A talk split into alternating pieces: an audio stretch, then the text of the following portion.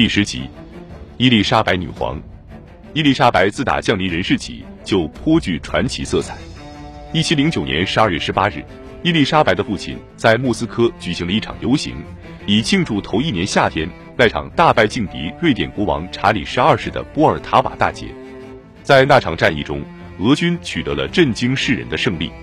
彼得大帝站在游行队伍最前方，身后站着皇家卫队，卫队后面又跟着一批俄军其他军团的战士。他们在雪地上拖着三百杆瑞典战旗，一群战败的瑞典大将紧随其后。队伍的末尾是一万七千名瑞典战俘。两年前那支所向披靡、大举入侵俄国的队伍，如今就只剩下了这点人。就在彼得大帝要率领队伍穿过白雪茫茫的街巷时，一位军官突然赶上前来，递给沙皇一封短信。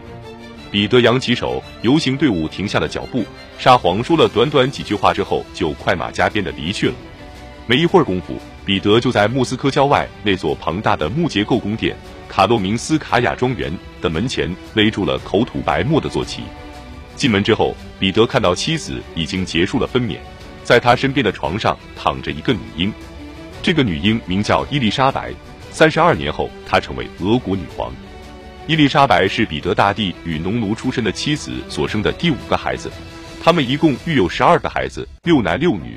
除了两个孩子之外，其他孩子都没有活过七岁。两个幸存下来的孩子分别是伊丽莎白和比她年长一岁的姐姐安娜。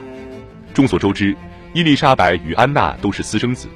他们的父亲彼得大帝曾经说过，自己抽不出时间公开迎娶他们的母亲——丰满美丽的利沃尼亚女农奴玛莎。斯科夫隆斯卡娅，后来玛莎改名为叶卡捷琳娜。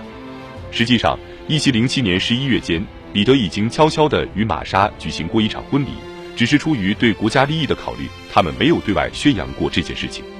年少时，彼得曾娶过一位妻子尤都西亚，这个女人非常不合彼得的脾性。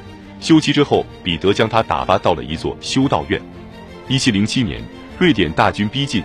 沙皇在这种时刻迎娶一个目不识丁的外国农奴为妻，对很多保守的俄罗斯人而言，无疑是一个巨大的打击。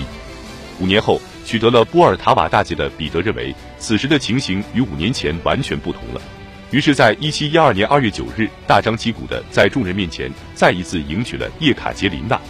在第二次的婚礼上，两个小姑娘，三岁的安娜与两岁的伊丽莎白，披戴上珠宝头饰，给母亲充当伴娘。彼得总是说，他就像爱自己的灵魂一样热爱自己的两个女儿。一七二二年一月二十八日，彼得为十二岁的伊丽莎白举行了成人礼。健康的伊丽莎白长着一头秀发，一双蓝蓝的眼睛，浑身上下充满了活力，而且身体已经发育的显现出了女性的妩媚。她的欢笑声和蓬勃的朝气总是能感染所有的人。深受他爱慕的姐姐安娜恬静稳重，与她形成了鲜明的对比。安娜和伊丽莎白都接受了欧洲公主们普遍接受的那一套教育，包括语言、礼仪和舞蹈等方面的训练。他俩在学习俄语的同时，还掌握了法语。较妹妹更为优秀的安娜，还学了一点意大利语和瑞典语。多年后，伊丽莎白女皇仍清楚地记得父亲对他们俩的教育是多么关注。彼得大帝常常到女儿的房间探望他们，而且总是要询问他俩在当天的课上都学到了些什么。如果女儿的回答令他满意的话，他就会对他俩赞扬一番，亲亲他俩，有时候还会给每人一件礼物。伊丽莎白记得，彼得始终非常遗憾于自己不曾接受过正规教育。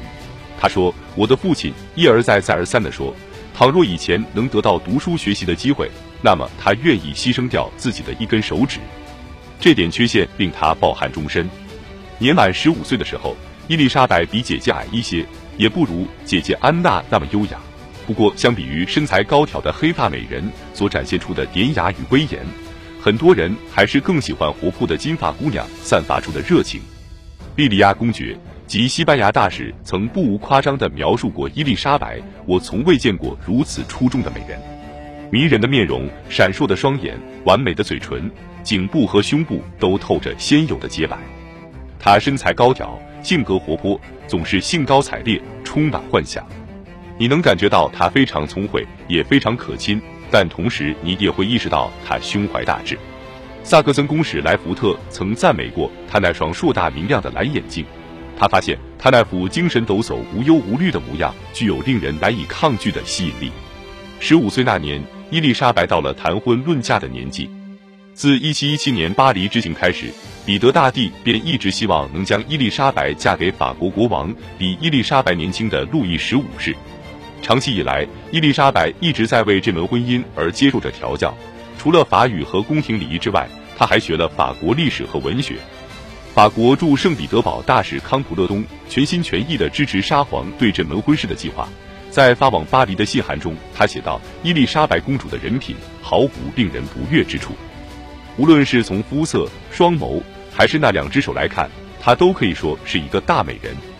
如果非要指出缺点的话，那么就是她所受到的教育和她的礼仪仍旧存在着不足。不过，我相信她天资聪颖，倘若达成此事。”那么，为她安排一些经验十足的人对其进行指点，这点不足将会轻而易举地得到弥补。尽管有了这样的举荐，而且伊丽莎白本人的魅力也是公认的，但在凡尔赛的宫廷看来，他身上仍旧存在着不名誉的污点。他的母亲是农奴，而且他本身或许还是一个私生子。法兰西可不希望王座上坐着一个杂种，甚至不希望这种出身的人接近他们的王座。彼得寄予伊丽莎白的希望受到了打击，不过还是有一个女儿即将出嫁了。一七二一年，伊丽莎白还未满十二岁，她的姐姐安娜年满十三岁的时候，荷尔斯泰因公爵查理·腓特烈来到了圣彼得堡。公爵是彼得大帝那位家喻户晓的劲敌，瑞典国王查理十二是唯一的外甥。国王查理逝世时，公爵被转移到了斯德哥尔摩，成了舅父的继承人。在俄国，彼得用一大笔年金和荣誉性的职务对这位年轻人的到来表示了欢迎。出于自身长远利益的考虑，公爵开始对伊丽莎白的姐姐安娜公主大献殷勤。四年后，安娜年满十七岁，尽管她自己对这位追求者没有多少热情，但是他们还是订婚了。在订婚仪式上，沙皇亲自帮这对新人交换了戒指。一七二五年一月二十五日，五十二岁的彼得大帝突然驾崩了。安娜的婚礼延期举行，与此同时，她的母亲以叶卡捷琳娜一世的名号继承了皇位。在父亲过世四个月后，即五月二十一日，安娜嫁给了查理·维特烈，伴娘是他十六岁的妹妹伊丽莎白。彼得大帝的过世及其女儿安娜的完婚，让本来就错综复杂的俄国皇位继承谱系变得更加扑朔迷离。一七二二年二月，彼得大帝颁布法令，宣布废除长子继承制。